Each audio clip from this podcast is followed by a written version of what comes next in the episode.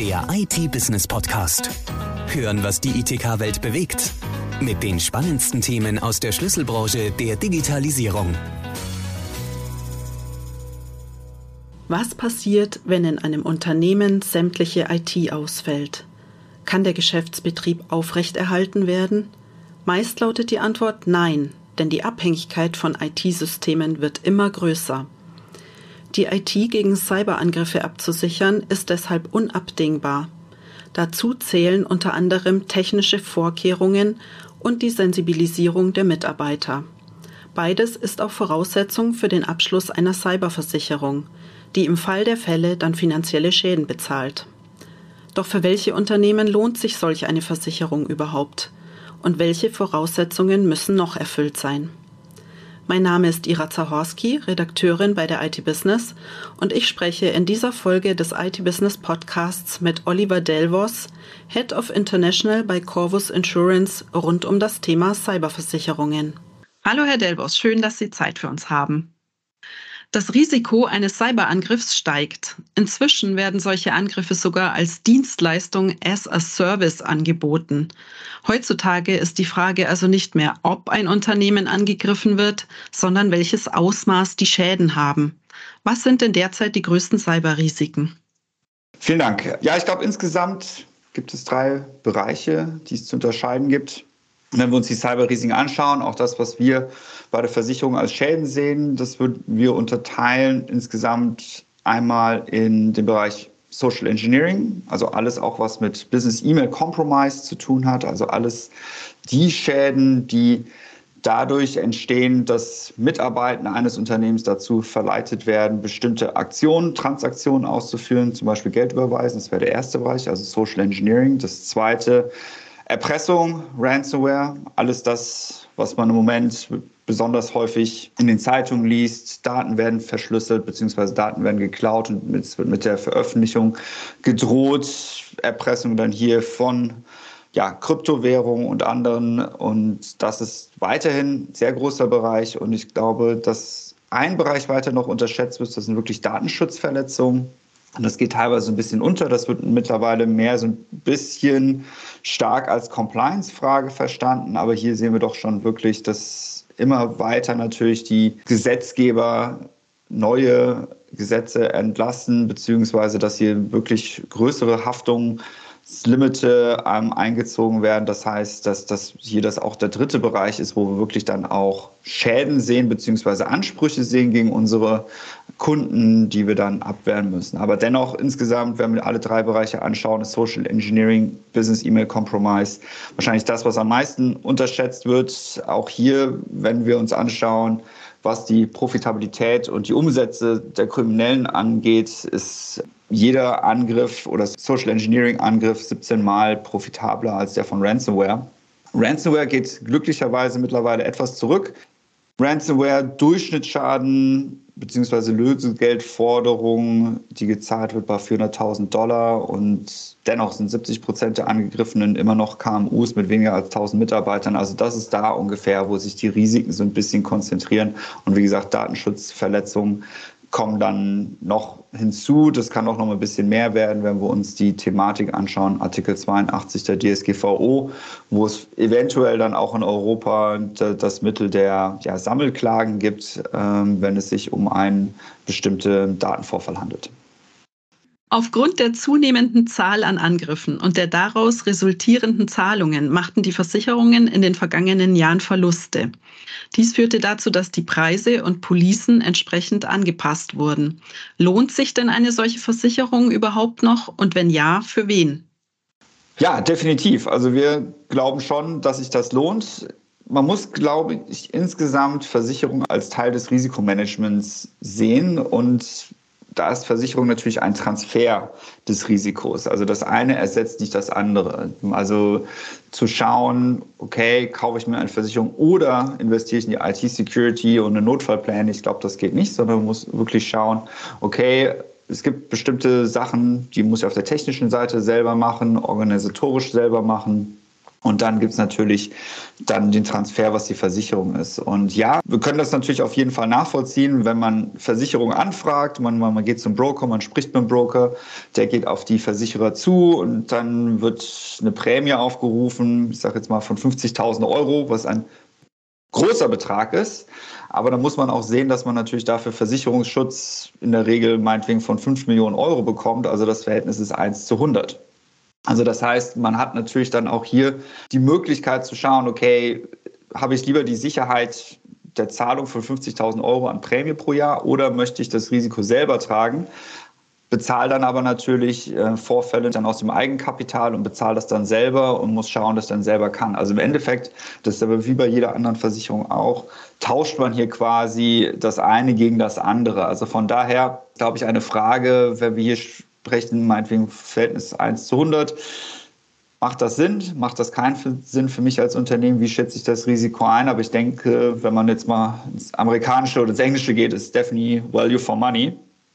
Und es kommt natürlich auch noch um die Dienstleistungen hinzu. Das sehen wir sehr, sehr häufig, vor allem bei kleineren Unternehmen, bei Mittelständlern, die einfach sagen, nichts mehr funktioniert, wen rufe ich an, wo sind die Notfallpläne, habe ich die richtigen Leute? Und hier bietet natürlich Cyberversicherung auch einen ganzen Katalog an Dienstleistungen mit einer 24-7-Hotline, wo man anrufen kann, Dort stehen Anwälte zur Verfügung, die sich mit Datenschutz auseinandersetzen, aber auch IT-Forensiker, IT-Spezialisten, die auch beim Backup helfen. Selbst wenn ich gewisse organisatorische Voraussetzungen habe, so stehen die natürlich dann auch zur Verfügung. Und das sehen wir auch sehr, sehr häufig bei Schäden, dass natürlich auch kleinere Unternehmen eigene Vorkehrungen haben, aber dann doch sehr, sehr froh sind, hier nochmal auf ein ja, zweites Set an Spezialisten zugreifen zu können. Vor allem, wenn es dann leider manchmal um die Verhandlungen geht bezüglich Ransomware, Lösegeld, dass da auch Spezialisten sind, die einfach sagen können, ja, wir kennen die Gruppe, das ist ernst zu nehmen.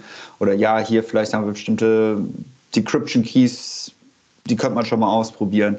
Und das sehen wir schon mehr und mehr, dass jetzt wirklich auch die Zahlungen von Unternehmen über die Jahre zurückgegangen sind. Und von daher würde ich schon sagen, dass sich das definitiv lohnt.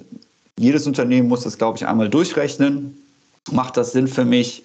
Und fühle ich mich dadurch nicht wohler, wenn ich sowas habe, auch wenn, das verstehen wir sehr wohl, im Anfang natürlich die Prämie, wenn man sie das erste Mal sieht, schon sehr hoch aussieht. Ja, das beantwortet schon ein bisschen meine nächste Frage, nämlich ob es unterschiedliche Motive bei den unterschiedlichen Firmengrößen gibt. Das heißt also, kleine Unternehmen nehmen dann auch den Service in Anspruch und fühlen sich dadurch besser abgesichert. Gibt es denn noch andere Motive oder unterschiedliche Motive für die Firmengrößen und was ist mit den Kritis-Unternehmen? Ich glaube insgesamt, was wir gesehen haben, gibt es, glaube ich, eine unterschiedliche Wahrnehmung, wie weit ich als Unternehmen im ja, Fadenkreuz stehe quasi. Also wie weit bin ich ein attraktives Ziel, wie weit möchte ich mich hier schützen und so weiter. Und natürlich ist, sind Kritis-Unternehmen allein durch Gesetze schon angehalten, bestimmte Mindeststandards einzuziehen. Da ist natürlich dann auch Versicherung Teil der Risikomanagementstrategie, wie schon eben angesprochen. Aber insgesamt lässt sich festhalten, Kriminelle suchen immer Unternehmen, sag ich mal, die die geringste Abwehr haben, also die low-hanging fruit. Das kann ein kleines Unternehmen sein. Natürlich ist da vielleicht ein bisschen weniger zu holen. Großunternehmen sind natürlich da auch lukrative Ziele, einfach weil sie eine besondere Stellung in Wirtschaft und Gesellschaft haben. Aber natürlich ist Kriminalität immer noch ein Geschäft. Also das heißt, insgesamt würde ich schon sagen, okay, es gibt hier diverse Motive, bestimmte Unternehmen anzugreifen und bestimmte Unternehmen auch Versicherungen zu kaufen. Aber natürlich, Kritis-Unternehmen sind unter speziellem Fokus hier, vor allem wenn wir jetzt auch schauen auf weitere Regularien mit NIS 1 und NIS 2 und dass das natürlich noch ausgeweitet wird. Kritisches Unternehmen, würde ich als Versicherer sagen, stehen natürlich dann nochmal hier im Fadenkreuz ein bisschen mehr durch staatliche Akteure, aber das wäre dann natürlich nochmal ein ganz anderes Thema, wie hier Nation State Actors vorgehen und natürlich dann auch gegen Infrastrukturen von bedeutenden Ländern. Ja, was kann denn eigentlich versichert werden von einer Cyberversicherung? Welche Schäden decken Sie ab? Also generell kann man sagen, dass jedes Unternehmen oder fast jedes Unternehmen in dem Risikoappetit der Versicherer ist. wie schon eben angesprochen, Kritis-Unternehmen ist natürlich ein bisschen schwierig. Das hängt von den Zeichnungsrichtlinien ab, der verschiedenen Versicherungshäuser, zu sagen, okay, da möchte ich mich exponieren auf meinem Portfolio oder nicht. Aber insgesamt würde ich schon sagen, dass jedes Unternehmen eine Versicherung bekommen kann unter bestimmten Voraussetzungen. Was immer ein bisschen schwierig ist, sind natürlich Data Processors, Credit Card Processors, also wirklich alle, die große Daten und natürlich Zahlungsdaten verarbeiten Dennoch würde ich auch hier sagen, dass Banken und Versicherungen schon im Risikoappetit der Versicherer sind. Also das heißt, insgesamt sehe ich da relativ wenige starke Ausschnittsbranchen, die nicht versichert werden können. Was wird versichert und welche Schäden werden versichert? Hier ist es wichtig, zwei Teile zu unterscheiden. Das eine sind die sogenannten, was Versicherer nennen, die Eigenschäden, also alles die Schäden und die Kosten, die einem Unternehmen selber entstehen. Das heißt, alle Kosten zur Wiederherstellung, das ist ein bisschen wie bei der Feuerversicherung. Es hat einen Brand gegeben und es wird alles das ersetzt, um das Haus wieder in den Zustand zu bringen, dass das Haus vor dem Feuer war. Also das heißt wirklich die Wiederherstellung zum vorherigen Zustand. Und hier ist das natürlich dann übertragen auf den digitalen Aspekt, also wirklich alle Daten, Systeme, Software und so weiter und so fort.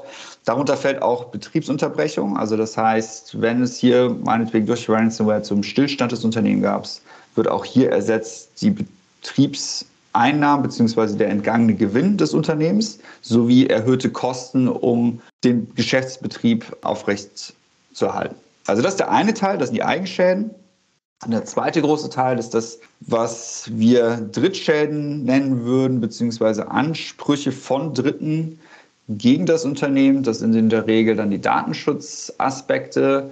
Wenn zum Beispiel jemand auf den Versicherten beziehungsweise auf das Unternehmen zugeht und sagt, hier schau, du hast meine Daten nicht richtig verarbeitet, du hast meine Daten verloren, du hast meine ja, hier Rechten verletzt unter bestehenden Gesetzen, hat natürlich hier Anspruch gegen das Unternehmen. Das heißt, wir bewegen uns hier im klassischen Teil einer Haftpflichtversicherung. Das heißt, dass wir hier auch die Abwehr übernehmen für das Unternehmen, beziehungsweise natürlich auch die Ansprüche prüfen und natürlich dann hier dann Rechtsbeistand leisten, um das entweder abzuwehren oder wirklich dann hier zu einer Einigung mit dem Kläger zu kommen. Dann werden wir mal konkret. Die Risikoprüfung der Versicherer ersetzt natürlich nicht das eigene Cyber-Risikomanagement. Welche technischen Vorkehrungen müssen Unternehmen denn treffen, um eine Cyberversicherung abschließen zu können? Ja, das ist eine sehr gute und vor allem sehr wichtige Frage. Vor allem, weil es dort hier, glaube ich, relativ häufig dann in der konkreten Anbahnung, glaube ich, zu Missverständnissen kommt. Was brauchen Versicherer? um Deckung anbieten zu können. Vor allem, was hier ein bisschen schwierig ist, dass sich hier manchmal die Versicherer stark unterscheiden. Insgesamt bleiben auch hier zwei Bereiche, die sich ein Versicherer anschaut. Das sind einmal die technischen Aspekte, also wirklich ganz klassisch. Gibt es Backup-Lösungen, Multifaktor-Authentifizierung, also MFA, für welche Bereiche, für welche Anwendungen? Gibt es bestimmte Patching-Cycles? Wie werden Notfall-Patches ausgerollt und so weiter und so fort? Also das sind wirklich die technischen, rein technischen Sachen. Und auf der zweiten Seite kommen dann noch die organisatorischen Maßnahmen. Also alles das, was man mit Technik nicht beantworten kann. Und das ist natürlich, vor allem wenn wir jetzt auf Social Engineering uns wieder konzentrieren, kurz die Schulung der Mitarbeiter. Ja, also gibt es hier Awareness Trainings, werden die für alle Mitarbeiter zur Verfügung gestellt, wird auch geschaut, dass die Mitarbeiter die Schulung absolvieren Gibt es hier Anti-Phishing-Campaigns? Also wirklich gibt es da manchmal bestimmte Vorkehrungen, dass man auch so ein bisschen testet, ja, erkennen die Mitarbeiter bestimmte Anhänger als verdächtig und so weiter und so fort. Gibt es Notfallpläne? Ja, also gibt es wirklich Business Continuity Plans, Disaster Recovery Plans? Das sind alles nicht technische Maßnahmen, aber die in unserer Erfahrung mindestens genauso wichtig sind, um Cyber Resilience festzustellen und die wir natürlich gerne prüfen möchten, bevor wir hier das Risiko übernehmen. Ja, die technischen Vorkehrungen lassen sich wahrscheinlich relativ leicht überprüfen. Welche Nachweise verlangt denn die Versicherung für die organisatorischen Vorkehrungen und wie werden die überprüft? Wie gesagt, die Voraussetzungen unterscheiden sich je nach Versicherer. Hier gibt es leider wirklich keinen einheitlichen Standard und das kann, das sehen wir auch wirklich relativ häufig, relativ frustrierend sein. Das heißt, jeder Versicherer hat natürlich hier seinen eigenen Ansatz, welcher er abprüft. Ich würde schon sagen, dass es im Bereich der genannten Punkte hier eine Einigkeit gibt, wirklich sei es Backup, MFA, Patching, Schulung von Mitarbeitern und so weiter, Notfallpläne. Ich glaube schon, dass, dass dies relativ universal auf an, anwendbar ist. Zertifizierungen sind sinnvoll, aber kein Muss. Das sehen wir relativ häufig, dass dann gesagt wird, okay, wir haben hier eine 27001 Zertifizierung für einen bestimmten Bereich, was auch super ist, was wir auch unterstützen. Damit können natürlich bestimmte Fragen aus dem Fragebogen behandelt werden, sind natürlich aber nicht abschließend. Also, um auf die Frage zurückzukommen, der klassische Fragebogen ist hier wirklich immer noch sehr, sehr wichtig.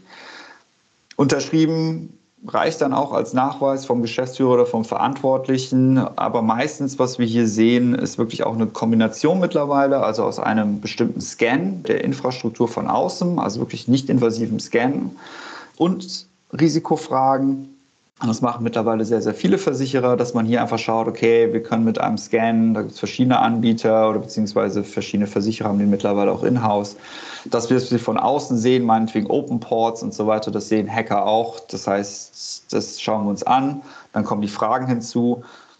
Insgesamt würde man dann vielleicht so ein Paket sehen, Scan plus Fragen. Für ein kleineres Unternehmen bis 100 Millionen Umsatz würde ich sagen 20 Fragen ist so der Industrieschnitt. Bei größeren Unternehmen bis ungefähr eine Milliarde Umsatz würde ich hier vielleicht 50 Fragen als Durchschnitt ansehen.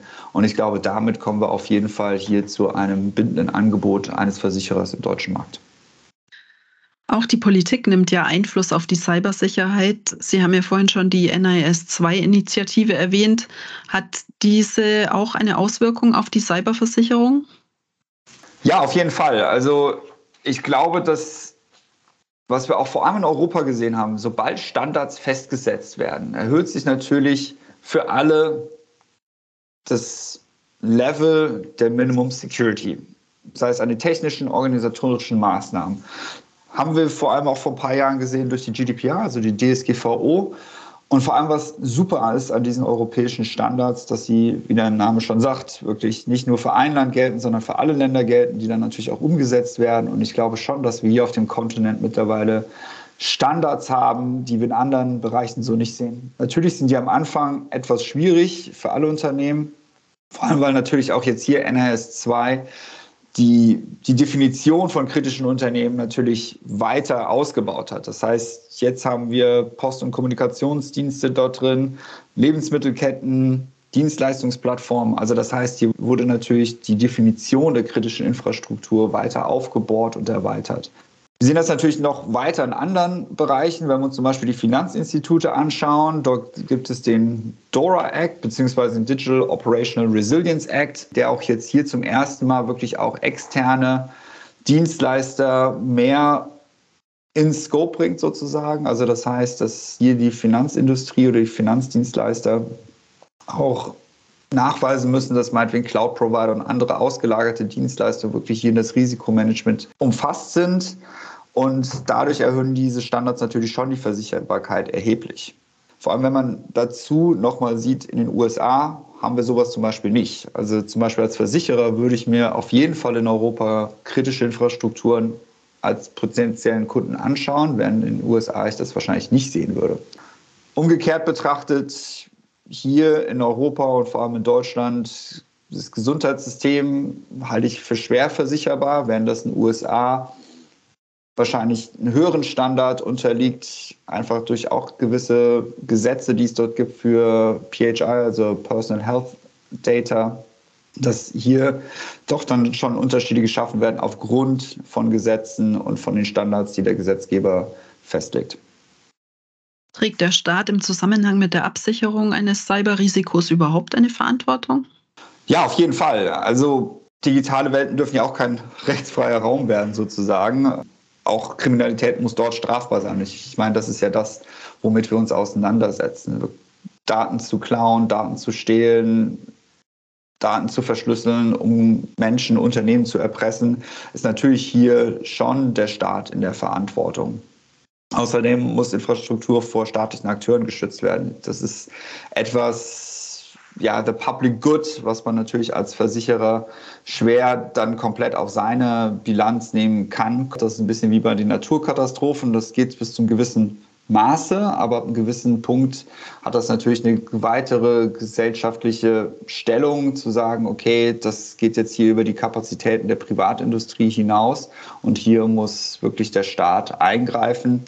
Wie weit das beim Risikotransfer ist, gibt es verschiedene Meinungen, aber natürlich ist es hier absolut wichtig, ähm, dass, dass der Staat sich engagiert, was er ja auch tut. Also wir haben natürlich auch hier verschiedene Institutionen in Deutschland, die sich darum kümmert, wie zum Beispiel das BSI, was, glaube ich, eine sehr vorbildliche Funktion auch in Europa hat, wo, glaube ich, andere Länder froh wären, wenn sie sowas hätten. Also von daher würde ich hier schon sagen, ja, der Staat hat eine Verantwortung und ich glaube, er nimmt sie auch wahr. Was halten Sie von dem Weg der US-Regierung, Lösegeldzahlungen abzulehnen, um Angriffe weniger interessant zu machen? Das ist, glaube ich, eine Frage oder Debatte, die es schon, schon länger gibt. Die Frage ist dann so ein bisschen, verbiete ich Lösegeldzahlungen, verbiete ich die Versicherbarkeit von den Lösegeldzahlungen? Und ich glaube, das sehen wir nicht nur in den USA, sondern auch Frankreich ist natürlich ein Vorreiter, Australien ebenso. Also das ist eine größere Debatte.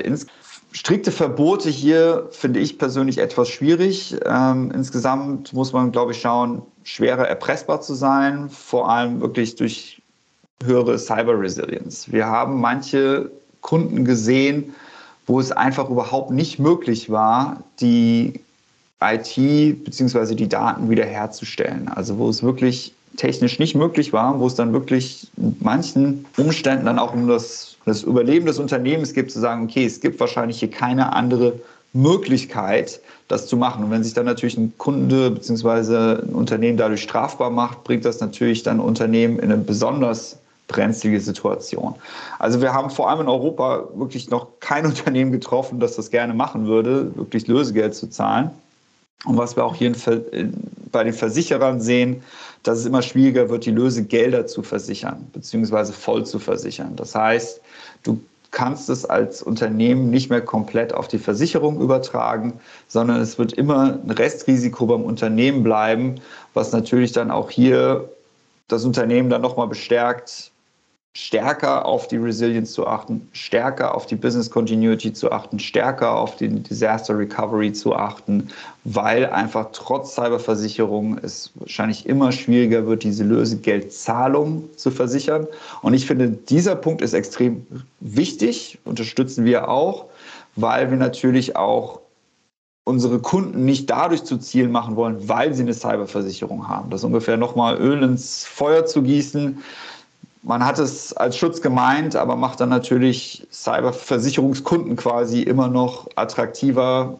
Aber wenn die Hacker, und das sehen die mittlerweile auch, dass man das nicht mehr so leicht versichern kann, dann gehen da auch dann die Zahlen dann wirklich runter. Und wir sehen hier wirklich Erfolge. Also ich habe mir in Vorbereitung auch nochmal den letzten Cofare Report aus dem Januar angeschaut und wo wir wirklich sehen, dass noch ungefähr vor drei Jahren, also in Q1 2019, 85 Prozent der Ransomware-Opfer gezahlt haben. Und mittlerweile ist das wirklich drastisch reduziert worden auf 37 Prozent. Also hier sieht man wirklich schon, dass die Industrie viel getan hat, um dieses Handwerk schwerer zu machen, auch den Kunden geholfen hat, die Zahlung zu vermeiden und dass, glaube ich, auch insgesamt die Kriminellen mehr und mehr sehen, das ist nicht mehr so leicht, wie es war. Das hat natürlich auch was mit Kryptowährungen zu tun, wie leicht das im Moment ist. Das hat sich natürlich auch viel verändert. Aber insgesamt sehen wir schon, dass das zurückgeht. Aber ich denke schon, Lösegeldzahlungen zu versichern, das sollte sich jeder Versicherer anschauen, ob das so noch möglich sein soll. Hier geht das stark zurück. Wir unterstützen das stark. Das sehen wir aber auch in Europa. In den USA ist es noch so ein bisschen anders. Da wird das manchmal so ein bisschen gesehen, part of doing business. Aber ich denke hier, dass der Trend stark rückläufig ist. Also von daher sehe ich hier Licht am Ende des Tunnels. Das klingt ja gut. Können Sie denn mal den Ablauf skizzieren, wenn jetzt so ein Versicherungsfall eintritt, was dann passiert? Wie geht die Versicherung vor? Sehr gerne. Also insgesamt ist es immer hilfreich, sich so schnell wie möglich mit seinem Versicherer in Verbindung zu setzen. Das sehen wir sehr, sehr häufig, dass dann vor allem kleine Unternehmen sagen, ja, ich, ich schaue jetzt erstmal, ob ich das irgendwie selber hinbekomme und dann wird das erst nach einer Woche an die Versicherung gemeldet. Dann können wir natürlich mit unseren Expertendienstleistungen nicht mehr sehr viel machen, weil dann das Kind schon so ein bisschen in den Brunnen gefallen ist. Das Beste ist wirklich, vor allem wenn es um kleinere, mittlere Unternehmen geht, die jetzt wirklich nicht die, die volle Ressourcen haben, damit umzugehen, sofort sich mit dem Versicherer in Verbindung zu setzen, die Hotline anzurufen, E-Mail zu schreiben. In der Regel wird dann innerhalb weniger Stunden ein erster Triage-Call aufgesetzt, äh, wo dann geschaut wird, okay, was ist passiert, wie schwer ist das Ganze. Da sind dann in der Regel Anwälte dabei, dort sind IT-Spezialisten dabei und es wird sich eine Fallstrategie überlegt. Dann in der Regel gibt es hier Deckung, die ist auch ziemlich Standard mittlerweile noch, vor allem für die kleineren Unternehmen, dass es hier im Rahmen der Incident Response 48 Stunden lang Schutz gibt, ohne dass auch der Policenselbstbehalt anfällt. Also das heißt, da werden die Kosten sofort vom Versicherer übernommen. Das heißt, hier fällt kein Selbstbehalt an und diesen 48 Stunden wird dann geschaut, okay, wie wird die Lage eingeschätzt, was sind die Notfallmaßnahmen und wie wird der Fall angegangen. Im klassischen Versicherungsfall, den gibt es auch, wo dann größere Unternehmen sagen, oder wenn es dann noch größere Selbstbehalte gibt, meinetwegen, die manchmal in den sechsstelligen oder siebenstelligen Bereich gibt, also wirklich beim größeren Mittelstand oder Großkonzern, die dann einfach sagen, okay, ich kümmere mich da selber drum, ich, ich habe eine eigene Incident Response, ich habe ein eigenes Team dafür, ich kann das selber machen, ich habe viele Spezialisten on Retainer. Das ist dann wirklich wie bei einer klassischen anderen Versicherung das Unternehmen sammelt die Rechnung bzw. Die, ja, die Kosten und schickt die dann dem Versicherer. Der Versicherer prüft die dann. Ja, es gab den Vorfall. Ja, der Versicherungsfall wurde festgestellt. Das sind hier Kosten, die sind im Zusammenhang angefallen. Dann wird der Selbstbehalt abgezogen und die Differenz wird dem Unternehmen überwiesen. Also das heißt, das ist so ein bisschen bei den größeren Unternehmen so der klassische Versicherungsfall, wie wir ihn auch aus anderen Versicherungen kennen. Aber wirklich für KMUs ist es hier wirklich sehr, sehr ratsam, so schnell wie möglich auch die Hotline anzurufen, um mit dem ja, Incident Response Anbietern des Versicherers zusammenzuarbeiten. Ja, vielen Dank. Das ist ja auch wichtig zu wissen, wie man dann vorgeht, wenn dann doch der Krisenfall eintritt. Auf jeden Fall. Und ich glaube, das ist auch sehr, sehr wichtig zu schauen, was tue ich? Habe ich wirklich diesen Notfallplan? Hat jeder bei mir im Unternehmen die Notfallnummer, entweder von den eigenen internen IT-Spezialisten oder vom Versicherer? Also, dass es hier wirklich Verzögerungen sind wirklich fatal. Wenn dann erstmal das Unternehmen schauen muss, okay, wer kümmert sich um was, wer muss informiert werden, das sind natürlich Stunden, vielleicht auch Tage, die extrem wertvoll sind. Ja, dann bedanke ich mich für die interessanten Infos und das schöne Gespräch mit Ihnen. Ich bedanke mich auch. Vielen Dank für die Einladung. Da die Zahl der Cyberangriffe steigt, braucht jedes Unternehmen heutzutage eine Risikomanagementstrategie, in die eine Cyberversicherung eingebunden sein sollte. Die von der Versicherung geforderten technischen und organisatorischen Voraussetzungen sollten dann sowieso Teil dieser Strategie sein. Zwar scheinen die Beiträge für die Cyberversicherung hoch, aber darauf zu pokern, dass es das eigene Unternehmen schon nicht treffen wird, ist mit einem noch höheren Einsatz verbunden. Der IT-Business Podcast. Hören, was die ITK-Welt bewegt. Der Audiopool mit den spannendsten Themen aus der Schlüsselbranche der Digitalisierung. Jetzt abonnieren auf Spotify, Soundcloud, YouTube, Deezer und iTunes.